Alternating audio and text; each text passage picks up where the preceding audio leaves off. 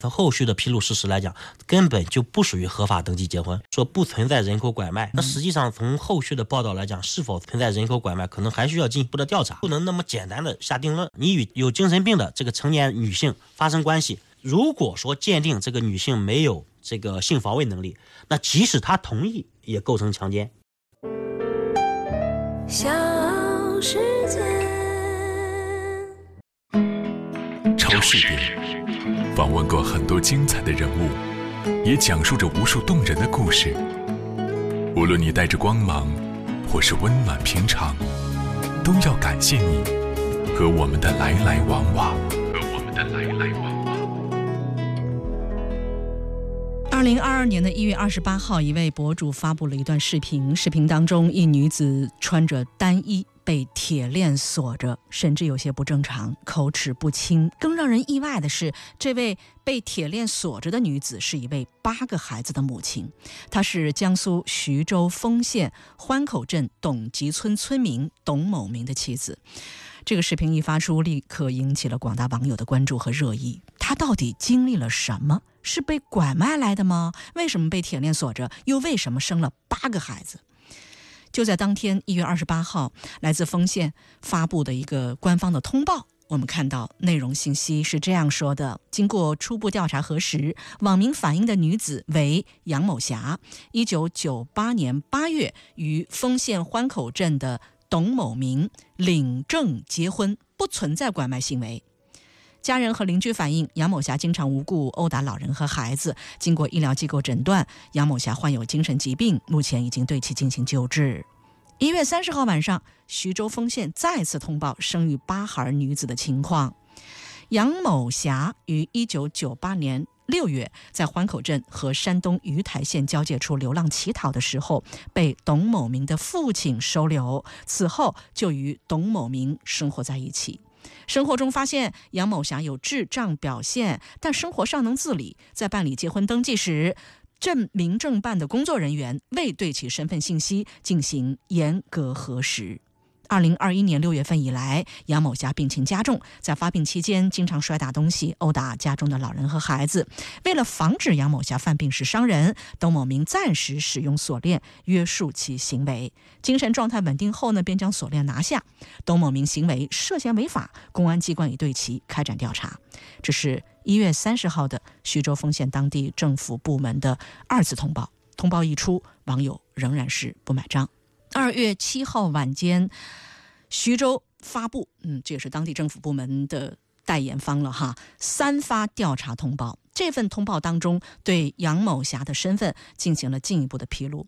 杨某霞原名小花梅，是云南扶贡县亚古村人，九六年离婚，后来被同村的一位桑某某带到江苏治病。在这个过程当中，小花梅走失，当时并未报警，也未。告知其家人，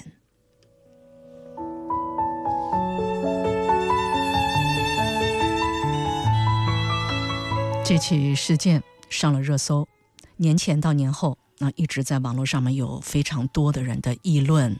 那么在这其中，我们要提炼一些法律的观点。法律的态度、法律的意见，因为在这些事件当中，一定会涉及到跟法律有关的一些问题，所以在本期讨论里面呢，我也特别邀请到了一位专业的律师，他来自江苏丰典律师事务所的合伙人赵小虎，赵律师，我们一起来进行探讨。杨某霞被董某明的父亲捡来收留，这在网络上面有很多人提出质疑，这个是违法行为吗？一个大活人，一个成年人。被所谓的从路上捡来收留，当然这个是不是一个事实还不清楚啊。从这个几次的通报当中，我们看到的对外发布的信息是这样的。那么这是违法行为吗？呃，首先我确认一下哈，就是如果说你在外面。见到了一些流浪的一些孤儿或者妇女，或者说有精神疾病的一些人，首先最合理的做法应该是报相应的这个公安派出所处理，而不是直接捡回家收留。嗯。但是你说收留这个事情是不是有直接的违法行为？那目前来讲没有相应的法律规定啊。那实际上，比如讲正常来讲，你比如讲你附近没有派出所，或者说在一些边远地区，你把一些流浪的人这个带回家给一些吃穿，那甚至是可以在民间理解为一些善意的行为。对，但是这个关键就取决于你后续的行为是不是一个善意的延续。而且我个人认为，这个通报里面这个收留，目前来看很有可能是这个董某及其邻居他们这个单方面的一个说法，嗯好吧？然后呢，根据这个三次通报的这个调查呢，这个桑某这个在这其中到底是一个什么样的行为啊？然后会产生后来董某明要收留这个小花梅的这个情况，其实是值得，我觉得是值得进一步去调查的。反而啊在这连续的几次通报当中，对于桑某某的这个做法和行为，就是把杨某霞当时从家乡带出来，所谓带到江苏治病，还说是受其父母亲的这个委托，说到江苏治病完以后嫁一个所谓的当地好人家等等，这些其实都是桑某某的一个个人供述。对的，而嗯这个杨某霞的父母现在已经都不在了，对都去世了。对呃，这一块儿仅靠所谓当地的政府部门去到云南去采集相应的证据，其实这是不够的，对的。嗯，非常有限。而且这里面还提到一个事实，就是假设桑某某说的是对的，嗯那么小花梅走失了以后，他应该报警，他也没有报警。对，然后小花梅的父母也没有再寻找过他。是，那这个事情其实，我觉得网友为什么会产生这种质疑，说是人口拐卖？因为这里面有一句话，就是说带到江苏治病，找个好人家嫁了。目前来看，就是是不是拐卖人口，那么我觉得还需要公安机关也好，这个当地的这个政府机关也好，进一步的对这个桑某某进行调查、啊，这个我觉得是需要的。桑某某是一个挺关键的人物，就是在赵律师您看来，对，桑某某在其中扮演了一个很重要的角色啊。嗯，从杨某霞被桑某某带出云南，带出他的家乡，从家乡带到江苏来，其实事隔已经有二十多年了，二十多年了，这么长的时间，比较关键的证人，比如说杨母霞的父母，对。都已经不在了。对的，所以从调查取证上，它是存在一定难度的，但是不因为有难度这件事情就这么不了了之。对的。如果真的有可能涉及到人口拐卖的话，我想问一下赵律师，这个会不会因为时间过长，它的追溯会有问题，或者它的时效会出现一些障碍？呃，嗯这个会有问题，因为这个时间太久了、啊。然后我们法律上有一个最高的追诉时效是二十年，嗯好吧？但是如果说是有重大的犯罪，报最高人民检察院是可以延长的，是不受这个时间限制的，好吧？嗯呃，这个案子呢，我个人认为从九六年到现在的话，可能有二十五年了。对，追诉时效上，即使有拐卖人口，那在追诉时效上也是有问题的。嗯这第一个这第一个问题，但是这个问题其实不影响。如果说能够查实有相应的犯罪行为，报最高人民检察院是可以进一步追诉这个犯罪行为的。问题就在于当年的一些知情人，那都已经去世了，包括他父母，甚至是包括一些知道的一些人。已经去世了。那么现在在世的这几个人，包括桑某某，包括董某明，他们都不会如实的交代嗯当时的情况。嗯，那唯一的知情人小花梅，她现在又是一个精神状态神疾病对啊她又不稳定的她没有监护人的情况下，嗯，她是没法陈述或者讲清楚这个情况的。是的，那么，所以在这个犯罪事实的界定上也有很大的问题，就是在拐卖人口这个犯罪事实的界定上也是有很大问题的。嗯所以我看官方通报里面也是在讲要进一步严格核实落那个调查，对那可能也是在做相应的方面的工作啊嗯，。我们其实作为呃热议当中的网友们哈，非常关心的是，希望能够还原杨某霞的一个身份的轨迹，对的，就是嗯希望让。关心杨某霞这么一个悲惨人生的悲惨女性哈，对能够有一个真实的一个面目，她到底是什么情况？为什么会出现精神疾病？对为什么会被桑某某带到这个江苏来？而父母在他已经走失的情况之下，并没有去当地报警。对我们会觉得这样的一种悲惨，好像似乎是不是可以得以得到相应的一些救济和弥补？是的，因为这个事件已经曝光，已经引起了我们是全国网民的一个一个呃对这个事件发展的一个推动。对，所以我想能够在他的余生给到他还有可能的做一个人、做一个女人的一个体面尊重。我们在这起事件呃三次的这个当地政府通报之后呢，慢慢的一点儿一点儿的有那么一些些线索，有那么一些些对这个杨某霞，也就是小花梅的身世的。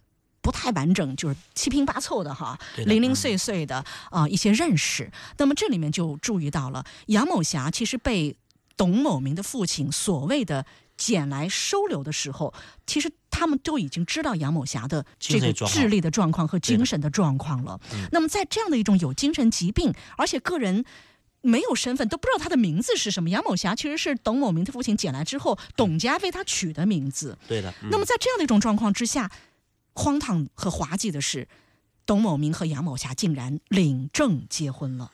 他是有合法的登记手续的，他们是法律认可的夫妻关系。对，这里面就是网友质疑之一，就是在于这个登记结婚，首先它有法律效力吗？赵律师，你怎么看这个问题？呃，首先我能确定一点哈，就是在这种证件不全的情况下，登记结婚是肯定没有法律效力的。没有法律效力，对，肯定没有法律效力代表什么？没有法律效力代表他们夫妻关系不是合法的夫妻关系啊，不是合法的夫妻关系，就意味着董某明对。这个小花梅的一些所作所为不能用夫妻关系来定义，然后另外就是这个事情在办理这个结婚登记的方面，相关的工作人员肯定牵扯到违法违规。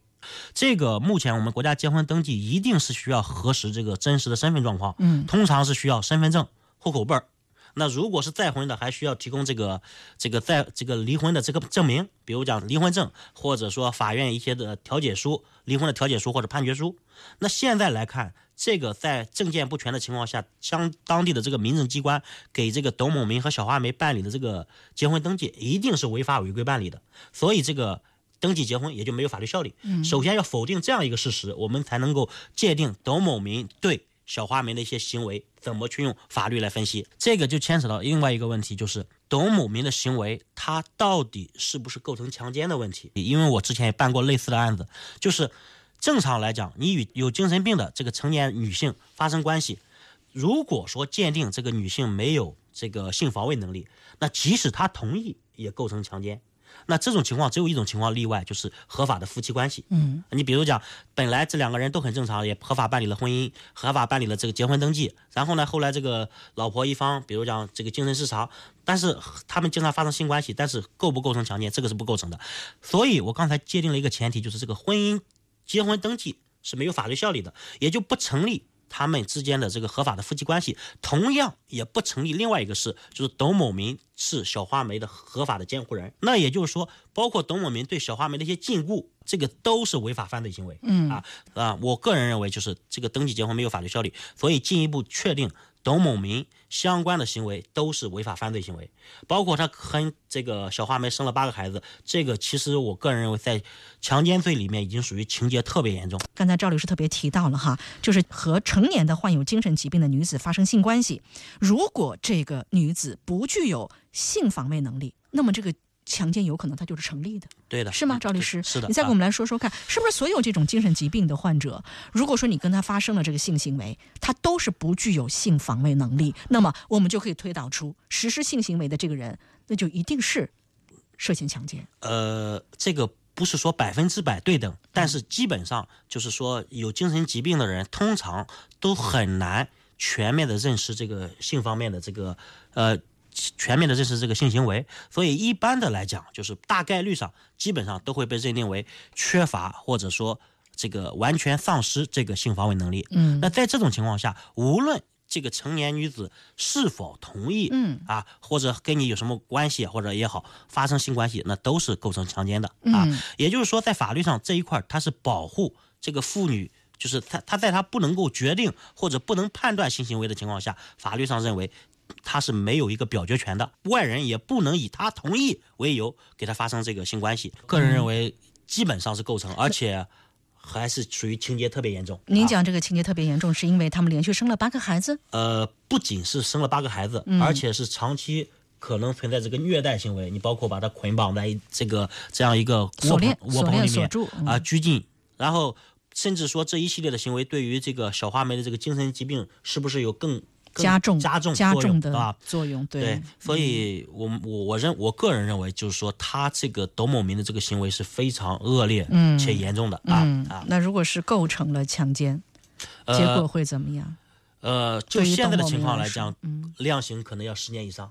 现在想来哈，我们说即使董某明最终可能要付出相应的沉重的法律代价，但是我们反推当时的这个婚姻登记的这中间的漏洞和草率。对他害人呐，孩子很无辜啊！你说这个八个孩子生下来的这个八个，而且都是健全、健康和健全的孩子。我今天早晨还和呃一个朋友在讨论这个事，其实当地的民政部门。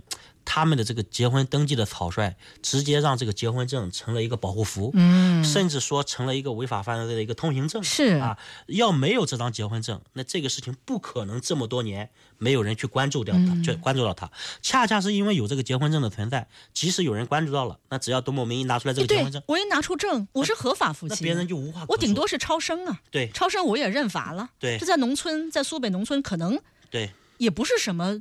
不是什么大事，不是什么大事儿。而且现在来看，从官方通报来讲，其实他这个超生还获得了政府一次又一次的这个补贴，每个孩子都是纳入低保。对，所以包括你刚才讲的，就是他还要再生这个党这个董某明。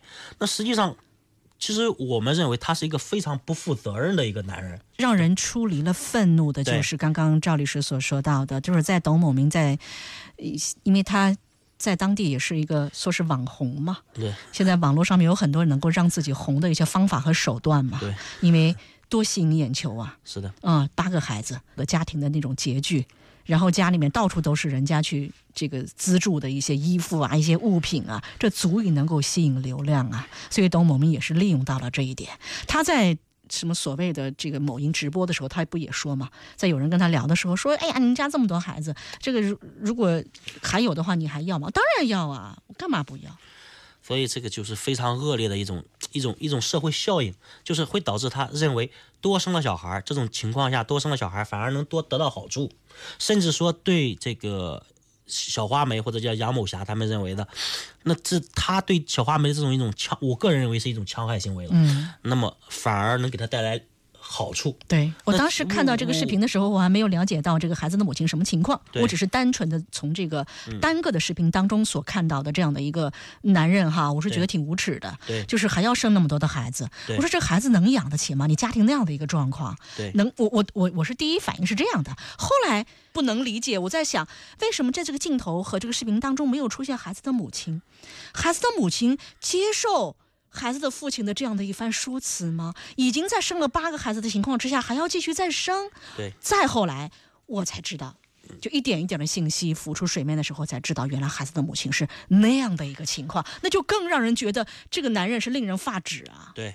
其实，在女性就是存在精神疾病的情况下，她是没办法控制自己的性行为和这个生育的。是。那在这种情况下，董某明多次与其发生关系，然后生小孩，还要再生。我个人认为，我不管你是不是构成犯罪啊，起码对这个女性的这个身体，那这个伤害，我觉得是。非常严重的，是的啊，是毋庸置疑的，是的。而且你说，在一个精神疾病的情况下，这个女生她是没办法照顾自己的身体的。对，你而且她在那样的一个生活境遇里面，她连吃穿她都没法保证。对，她怎么去让自己的身体去恢复？对，在一个很短的时间内恢复，然后再去生小孩，然后再去去重复这样一个，我觉得是暗无天日的这样一个生活。嗯啊，我觉得特别恶劣。她没有当做一个人被对待，她更没有被当做一个妻子被对待，她更更没有。被当做一个母亲被对待，对，所以这个董某明竟然还能成网红，他竟然还有被这个几家企业找到做广告，竟然这几家企业当中还有一家是婚庆公司。其实我我觉得这个呀，婚庆公司也好，包括找这个董某明做一些广告的人，这个公司来讲，我觉得价值观都是有问题的，在这个事情上特别让人反感。啊，那这样的一种行为，即使带来流量，我认为也是一种负面的流量，嗯，啊，也是一种就是将来不会产生什么实际好的效果的一种流量，嗯，那只能说短期内，然后你吸引到了眼球，但是这种社会上的整整体评价，包括社会上的一些观感，也会是负面的。他真能吸取流量哦，对他真的每一场直播或者或者所谓的做广告的这个信息发布，他真的能够带来很多人的所谓点赞哦，对，所以。他们在这个事件当中，其实也会值得让我们去反思。我们有大量的网友，其实在为这个杨某霞，就是小画眉鸣不平，希望知道她的真实身世和遭遇。但是也有一些网友在这里面是干嘛？是什么样的一种心态？真的说到这里，我都觉得自己都快说不下去了。当然，我是身为女性，我可能更为更是站在这个女性同胞的这么一个立场上，我再重新去看这个杨某霞就小画眉的这个身世的时候，我更是难以自已。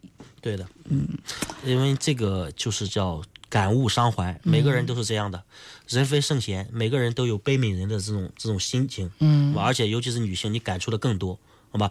你生过小孩儿，那你就感受到他生八个小孩的不易。而我而我是男生，我感觉到的就是，那可能进产房的就是一个小时。嗯，但是作为你们女性来讲，可能那一个小时是你们这一辈子最难熬的一段时间还有啊，啊赵律师，啊！更让我们作为女性觉得替他悲哀的就是，他是在怎样的一种状况之下生的孩子？对的，生完孩子以后，他又是怎样的一个身体恢复、对我刚才就在一直在想营养的给予、丈夫的和家人的关怀是的，有吗？在这个通报当中。我觉得这个当地的政府部门第一次、第二次通报里面都在讲嘛，为什么对啊？针对的网友和公众的广泛的质疑，就为什么把他锁在那个房子里面，用铁链锁住脖颈？